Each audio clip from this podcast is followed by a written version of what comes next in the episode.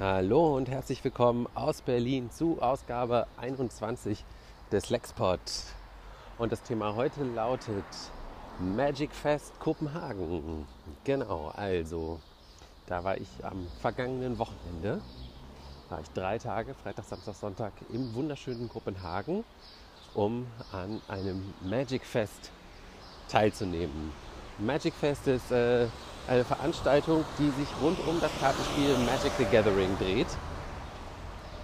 Und ich gebe nochmal eine ganz, ganz kurze Mini-Einführung für alle, die das Spiel nicht kennen. Mhm. Es ist ein Kartenspiel, das es schon seit 1993 gibt. Und das Besondere daran ist, dass, ähm, dass es sozusagen stetig erweitert wird. Ähm, es geht darum, dass die Spieler sozusagen Magier sind. Die Karten sind Zaubersprüche, mit denen die Gegner sich bekämpfen.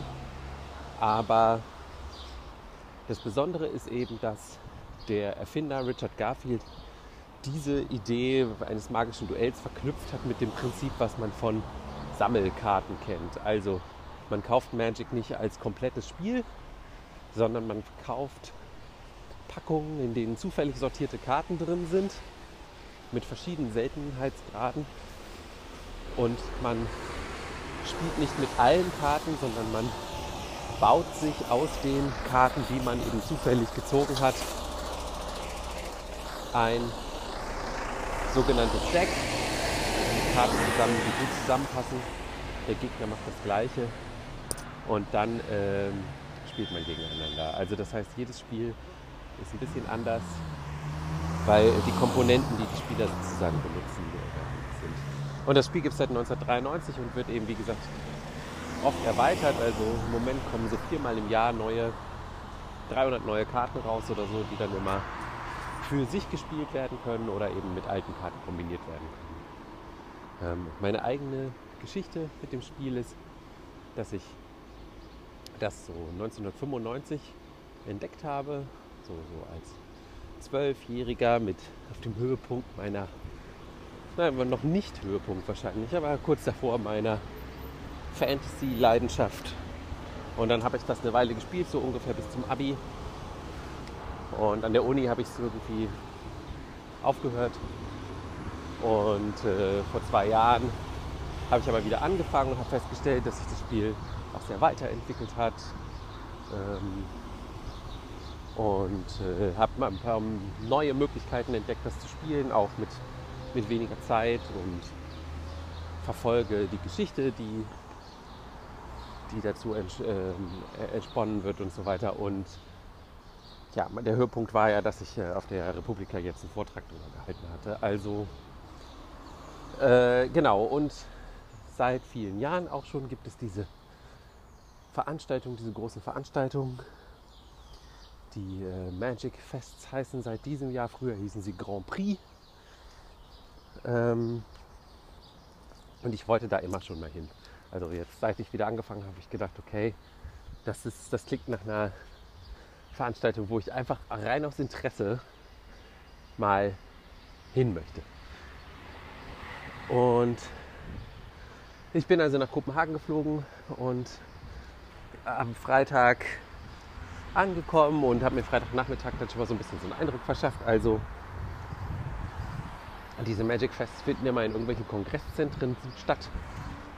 Entsprechend sind sowohl Sonnenlicht als auch frische Luft eher Mangelware. Das musste ich auch da wieder feststellen. Also man muss sich das wirklich so vorstellen, dass es eine riesige Halle ist mit endlosen Tischreihen und äh, sind mindestens so ungefähr an die 1500 Spieler ungefähr da, Magic-Spieler, die sich halt die ganze Zeit miteinander äh, da duellieren mit den Karten.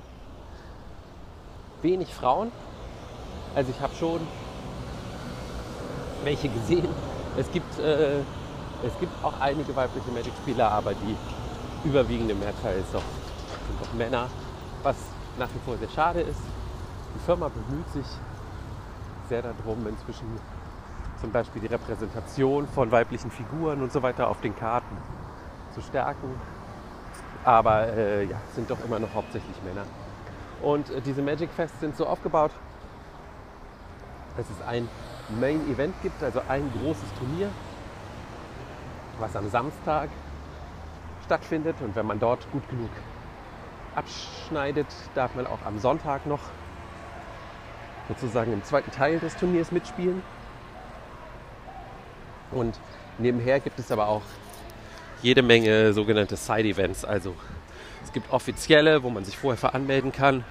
Und man kann aber auch jederzeit on demand sagen, hey, ich möchte gern mit ein paar Leuten dieses bestimmte Format spielen und dann kriegt man so einen Buzzer. Und äh, wenn sich genug Leute gefunden haben, dann gehen die Buzzer los und dann kriegt man die Karten und einen Platz und dann kann man da spielen. Das habe ich am Freitag schon mal gemacht. Da habe ich mal so ein, so ein kleines Mini-Turnier mit acht Leuten gespielt, um mal so ein bisschen warm zu werden. Genau. Aber das Hauptevent, wie gesagt, ist am Samstag. Bei Magic ist es so, viele Leute spielen das so, dass sie sich äh, diese Päckchen, Booster Packs heißen die, dass sie sich die kaufen und alle aufmachen und dann halt die besten Karten raussuchen und die zusammen in ein Deck tun ähm, und damit gegen andere Leute spielen, die dann äh, genauso ihre Decks gebaut haben. Aber was das Coole ist an dem Spiel und was ich besonders gerne spiele, ist, äh, man kann das Spiel auch in einem Format spielen, das sich Limited nennt.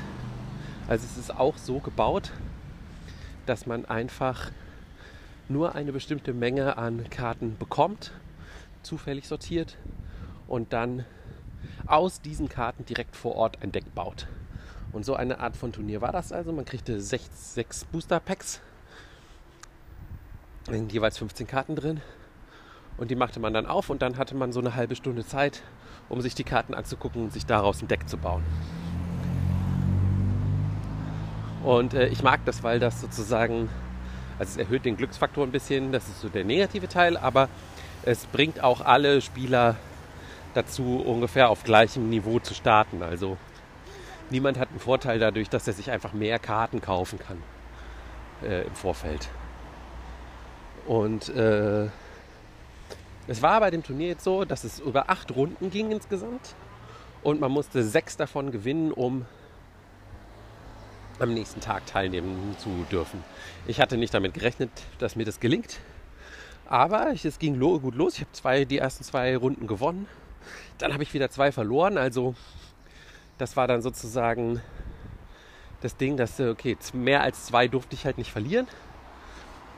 Und dann habe ich die nächsten zwei wieder gewonnen. Also das lief ziemlich gut.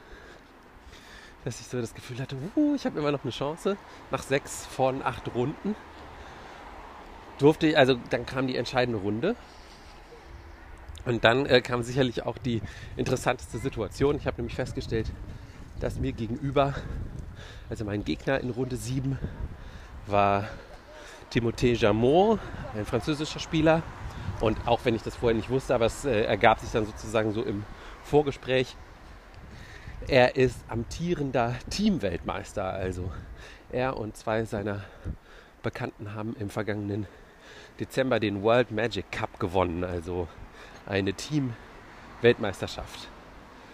Ähm, und äh, da habe ich schon gedacht, okay, alles klar, wenn ich gegen den verliere, dann kann ich wenigstens sagen, ich habe gegen den Weltmeister verloren. Äh, das ist keine Schande. Aber so ganz so einfach war es nicht. Denn äh, ich glaube, er hat das erste Spiel gewonnen und ich habe das zweite Spiel gewonnen. Und äh, man hat immer für eine Runde nur 50 Minuten Zeit. Und in der dritten Runde lief dann die Zeit aus. Dann gibt es so eine Sonderregel, dass man da noch fünf Züge spielt und so. Und wenn das Spiel halt dann immer noch nicht entschieden ist, dann würde das Spiel normalerweise unentschieden ausgehen. Also habe ich gedacht, ach ja, naja, gegen einen amtierenden Weltmeister unentschieden zu spielen, ist auch nicht schlecht so als Bilanz. Aber wir waren ja beide sozusagen gleich weit. Wir hatten beide viermal gewonnen und zweimal verloren. Und zu dem Zeitpunkt, als das Spiel dann beendet werden musste, war es schon relativ klar, dass er diese Runde gewinnen würde, hätten wir mehr Zeit. Und deswegen hat er mich gefragt, und ich habe später erfahren, dass das sozusagen eine jetzt nicht ganz unübliche Situation ist, dass sowas passiert, ob ich nicht offiziell das Spiel aufgeben würde, sodass er zum Gewinner erklärt werden würde. Denn dann hätte er ja noch eine Chance, weiterzukommen. Er hätte mich natürlich auch zum Gewinner erklären können, aber ähm, wie gesagt, es sah so aus, als hätte er das Spiel höchstwahrscheinlich gewonnen. Und hätten wir aber unentschieden gespielt, wären wir halt beide aus dem Turnier geflogen. So. Also hätte keiner was von gehabt. Und äh, ich musste mich kurz da so ein bisschen orientieren. Die Situation war mir irgendwie neu. Äh, ich fand es fast schon so ein bisschen Gefangenen-Dilemma-mäßig. Also äh, ich hatte es jetzt in der Hand sozusagen, ob wir beide ob wir beide ein negatives Ergebnis haben oder ob mindestens einer von uns wenigstens heißt ein positives Ergebnis hat. Und äh, als ich es dann geschnallt hatte und so ein bisschen meinen inneren regelkonformen Deutschen so, nein, aber wir haben doch äh, unentschieden gespielt, ähm, irgendwie so ein bisschen überzeugt hatte, habe ich ihm dann, habe ich das dann gemacht und habe dann gesagt, okay, alles klar, ich gebe das Spiel auf. Du darfst es dir als gewonnen äh, markieren und dann wünsche ich dir viel Glück für die letzte Runde. Und die gewinnst du dann bitte, damit du dann halt auch weiterkommst. Hat er natürlich nicht. Hat dann die letzte Runde verloren. Aber äh, ich fand irgendwie, das war eine schöne Geschichte, die ich dann sozusagen, also für mich war das Turnier dann in dem Moment auch vorbei.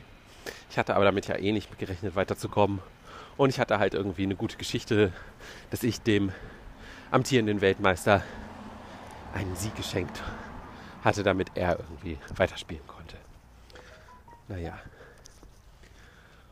Ich muss auch sagen, als ich da äh, fertig war und dann rausgeschieden war und die letzte Runde dann eigentlich nur noch so zum Spaß gespielt habe, die ich auch verloren habe, ähm, war ich schon auch sehr erleichtert. Also ich war schon sehr angespannt gewesen vorher. Äh, schlecht geschlafen die Nacht zuvor und so. Und diese sieben Runden Spielen hintereinander, das war auch ganz schön fordernd so. Also sehr viel muss man sich schon wirklich sehr konzentrieren. Aber ich fand es cool, dass ich es mal gemacht habe. Ich glaube, ich würde es auch wieder machen, aber auch nicht sofort. Äh, und so, ich hatte dann so Zeit am Sonntag, mir schön noch ein bisschen Kopenhagen anzugucken, was eine super schöne Stadt ist. Ähm, und was ich mir halt überlegt habe, ist, ich glaube, wenn ich es nochmal machen würde, dann würde ich auf jeden Fall gerne jemanden mitnehmen, denn man ist unter diesen 1500 Spielern, von denen viele auch so ein bisschen leider diesem eher äh, antisozialen Nerd-Typus auch entsprechen, doch ziemlich einsam zwischendurch. Wenn man spielt, dann hat man natürlich was zu tun, aber so in den Pausen zwischendurch äh, hätte ich mir gewünscht, dass ich jemanden gehabt hätte, mit dem ich mich hätte treffen und ein bisschen austauschen können. So. Zum Glück habe ich immerhin äh, jemand, einen sehr netten Portugiesen kennengelernt, der mir beim, nein, Entschuldigung, einen Brasilianer, der in Portugal lebt, äh, beim, der mir beim Deckbau gegenüber saß. Und den habe ich am Samstagabend dann nochmal angefunkt und dann sind wir noch zusammen ein Bier trinken gegangen und haben uns gut unterhalten und so und das war richtig nett. Der war halt auch alleine da. So, aber das Glück hat man halt nicht immer. Hm. Es ist nicht ganz billig, an den Dingen teilzunehmen. Also alleine mitzumachen kostete jetzt irgendwie 90 Euro plus dann noch Flug und Hotel und so. Äh, also das ist sozusagen ein Faktor, den ich immer wieder äh, in Betracht ziehen würde, wenn es darum ginge, ob ich es nochmal machen würde.